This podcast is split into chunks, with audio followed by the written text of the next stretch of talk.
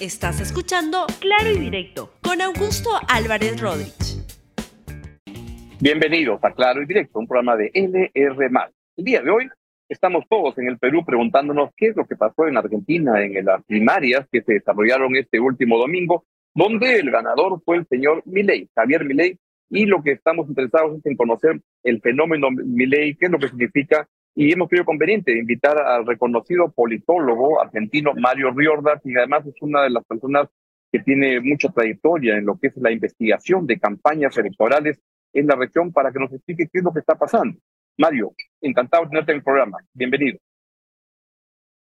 Un placer. Un gusto. Cuéntanos, por favor, ¿qué es lo que ha pasado en Argentina el día domingo?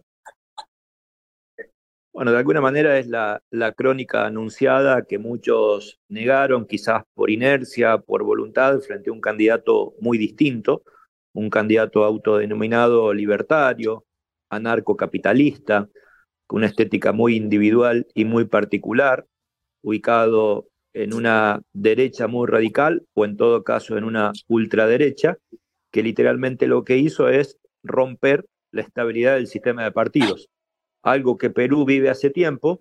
Argentina en general no lo vivía porque al menos los últimos ocho años tuvo una historia de dos grandes coaliciones compitiendo entre sí, lo que aquí denominamos grieta, y este candidato no solamente superó en las primarias a esas dos grandes coaliciones, sino que además amenaza, yo diría con bastantes chances, pero de ninguna manera seguro ni firme, y esto que quede claro, Augusto, ni seguro ni firme, pero sí con bastantes chances a seguir creciendo y de cara a la elección general, una vez pasadas las primarias de este domingo, las elecciones generales serán en octubre, ubicarse seguramente como un candidato que tenga eh, posibilidades muy ciertas de entrar al balotaje. Mario, o sea que, que no está seguro que, el, el, señor Milei pueda ganar la elección, que es algo que va a verse en el camino, que podría ganar, pero no la tiene segura. ¿Es correcto? Eh, pensemos que la distancia entre los tres partidos que resultaron primero, segundo y tercero, que es la Libertad Avanza con Milei, que es Juntos por el Cambio, con su ganador en la primaria, la ex ministra de Seguridad Patricia Bullrich, y el candidato que ganó en eh, la Unión por la Patria, que es el actual ministro de Economía Sergio Massa, hay una distancia prácticamente de tres puntos o cuatro puntos entre uno y otro, ¿sí? Es decir, que ese escenario de tercios que muchos veíamos desde hace aproximadamente un año, también quedó vigente de cara a la primera vuelta que será en octubre. Así que claramente a tu pregunta, Augusto, es cualquiera puede ganar, cualquiera puede ser segundo y cualquiera puede ser tercero, lo cual implicaría claramente que quien es tercero no entre al balotaje de cara a noviembre, suponiendo, y explico un poquito las reglas electorales de Argentina, ¿sí? Por favor alguien no obtenga 40 puntos con diferencia de más de 10 o en todo caso supere los 45 puntos. Y en ese caso lo que te quería preguntar es que, la, el que alguien como, como el señor Milei haya entrado en esta, en esta fase con tanta fuerza, habla sobre el señor Milei, pero también habla sobre lo que está pasando en Argentina. ¿Qué es lo que está pasando en Argentina que se vaya por un candidato de estas características? Bueno, básicamente crisis acumuladas, no una, sino en plural, ¿no? Entendamos que Argentina viene de un gobierno, yo diría, muy mal evaluado, probablemente el peor evaluado de los últimos tiempos, que es el gobierno de Mauricio Macri, que le dio paso a otro gobierno que al día de hoy es exactamente igual de mal evaluado que el gobierno de Macri, que es el gobierno de Alberto Fernández. Es decir, las dos últimas coaliciones tuvieron una presidencia y las dos presidencias terminaron realmente muy mal. Cuando digo mal, le voy a poner un nombre, Augusto, que a lo mejor para el contexto peruano eh, no, un número, perdón, no, no resulta tan sorprendente, pero en general sí es sorprendente. Es decir, niveles de rechazo cercanos, por ejemplo, a más del 70% promedio y niveles de rechazo del rumbo económico superiores al 80%, ¿sí? Es decir, de una u otra manera, cuando uno siempre mira la inestabilidad política peruana, ve que los niveles de desaprobación son del 80% y esto rompe o le quita consensos o chances de eh, yo diría, de una, de una lógica, de una capacidad de predecibilidad del sistema político peruano. Bueno, en Argentina hoy está pasando exactamente lo mismo, se está rompiendo el sistema de partidos y además el nivel de descontento realmente es alto. Debo decir que Mario conoce muy bien la, la, la, política peruana y por eso es que me parece tan pertinente que él nos pueda comentar lo que pasa en Argentina de cara a lo que también ocurre en el Perú. 80%. La señora Boluarte tiene una desaprobación de 80% y el Congreso de 90%. Por tanto, 70% sería todavía inviable para ellos. ¿Está ocurriendo un hartazgo en la, a nivel regional, a nivel mundial, que está expresando esta búsqueda de, de gente que rompa las reglas, que sea el anti-establishment?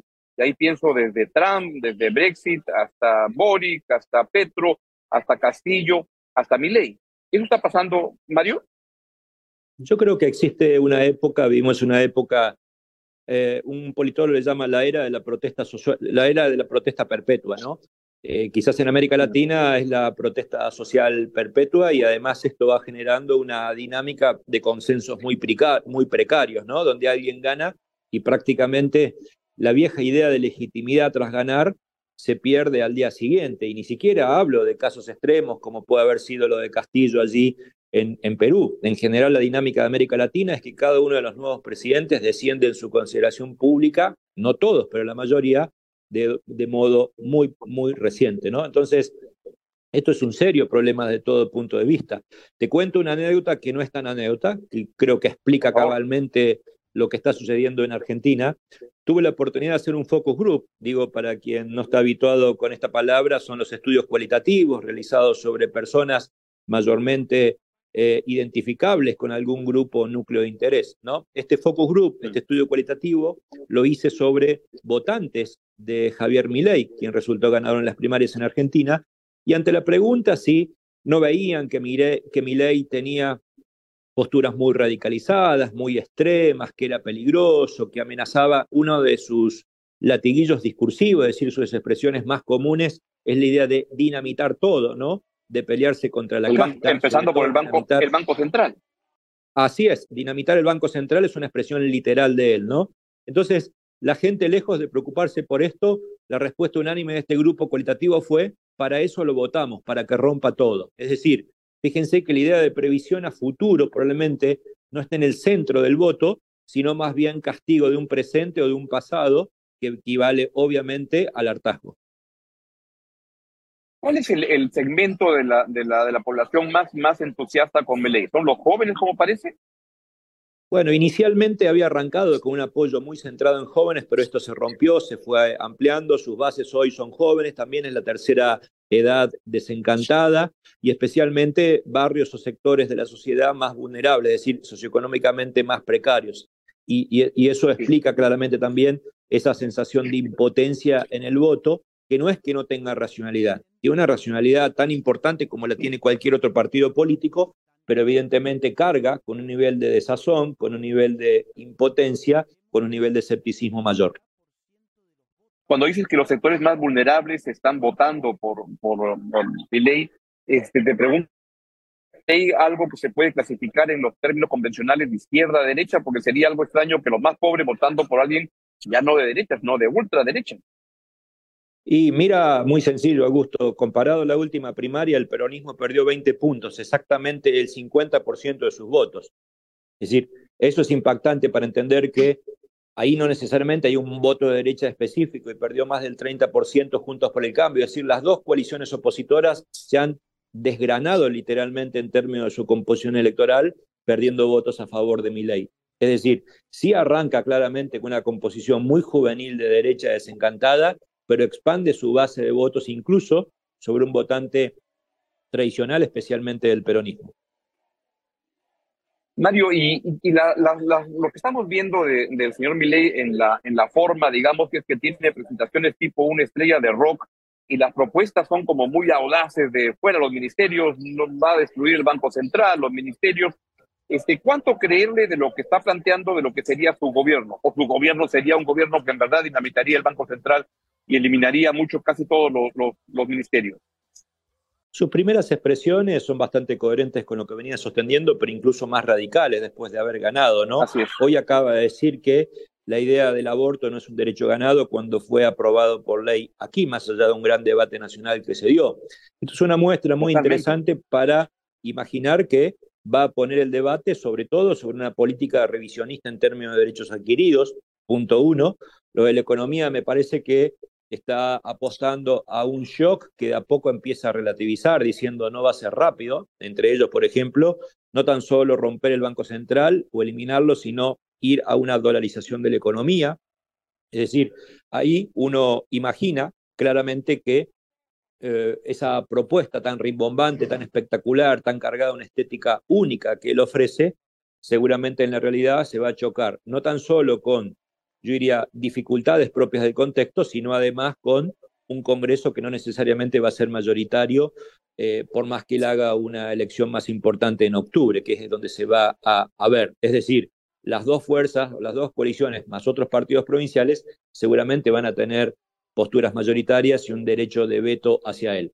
Pero, no obstante ello, no dejo de aclarar que todavía no se sabe cómo va a encarar la campaña Juntos por el Cambio, que es también la derecha, que es el partido, unas dos grandes coaliciones, porque probablemente si Milei entrase un balotaz y no entrase ellos, entre en una sociedad estratégica con esa coalición, lo cual sería una coalición de centro derecha y derecha explícita, y entonces ahí sí hay que ver cómo ese ejercicio legislativo pudiera potencialmente convertirse en mayoritario.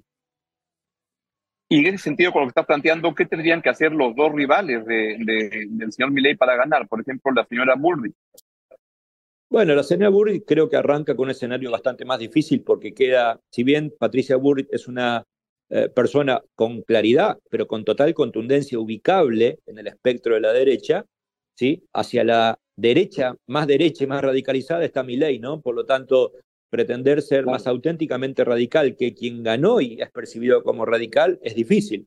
Entonces, es todo un desafío si Bullrich se recuesta un poquito más al centro. Su competidor, Horacio Rodríguez Larreta, el alcalde de Buenos Aires, quien perdió la interna, era considerado como un liberal mucho más moderado y es probable que tenga que correrse ahí. Por lo tanto, no le va a ser sencilla esa postura, ¿sí? Por otro lado, el actual oficialismo con el candidato Sergio Massa, repito, actual ministro de Economía, Correcto probablemente pudiese tener una postura muy estatista, ya ha iniciado lo que aquí se suele generar, como en todas las partes de América Latina, una campaña de lo que se denomina campaña del miedo, ¿sí? Pero todavía mm. está por verse el resultado de, de, eso, si es tan sencillo y sobre todo tan creíble lo que él puede hacer. Mario, y una pregunta ya presentando la parte final, ¿qué es lo mejor que le puede pasar en esta elección argentina y qué es lo peor que puede ocurrir? No, en verdad creo que uno entraría en el juego de las convicciones personales ahí. Sí está claro, sí está claro que Argentina está en crisis y necesita consensos. Por lo tanto, como mínimo, como mínimo, respetar las mayorías legislativas me parece que es un juego interesante de cara al resultado electoral. Y lo otro, obviamente, es que independientemente de lo que uno pueda pensar, imaginar un desmantelamiento del Estado en Argentina, la verdad es que es preocupante, como en toda América Latina, ¿no? Regiones con semejantes niveles de carencias que eh, empiecen a prescindir del Estado, me parece que es un canibalismo, un salvajismo muy preocupante y poco real. A, eso me refería, no, no que nos digas por quién vas a votar, que no lo, lo, lo, que no pretendo, sino como escenario, que lo que pudiera ocurrir es esta idea de, de, como dicen, desmantelar el, el, Estado, que puede sonar bien para una campaña, pero suena muy mal a la hora de, de gobernar. No solamente eso, sino además a gusto imaginar una gestión con dinámicas plebiscitarias que hagan tensionar la relación con el Congreso, como lo de Bukele en El Salvador. Esos modelos son atractivos, pero son totalmente antidemocráticos. ¿Cuál es el problema principal que los argentinos quieren resolver? ¿Hay un problema de seguridad, un problema económico que casi es eterno en Argentina?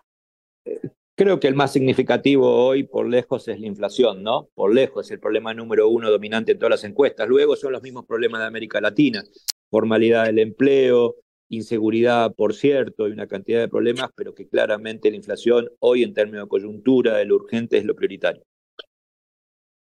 Bueno, Mario, te agradezco mucho que nos hayas ilustrado sobre lo que está pasando en Argentina y te voy a seguir molestando para que nos vayas contando cómo va esta campaña, que es extraña, pero que en conjunto de lo que pasa en América Latina no lo es. Y para los peruanos, ciertamente no lo es, que estamos acostumbrados a estas cosas tan extrañas en cada campaña electoral.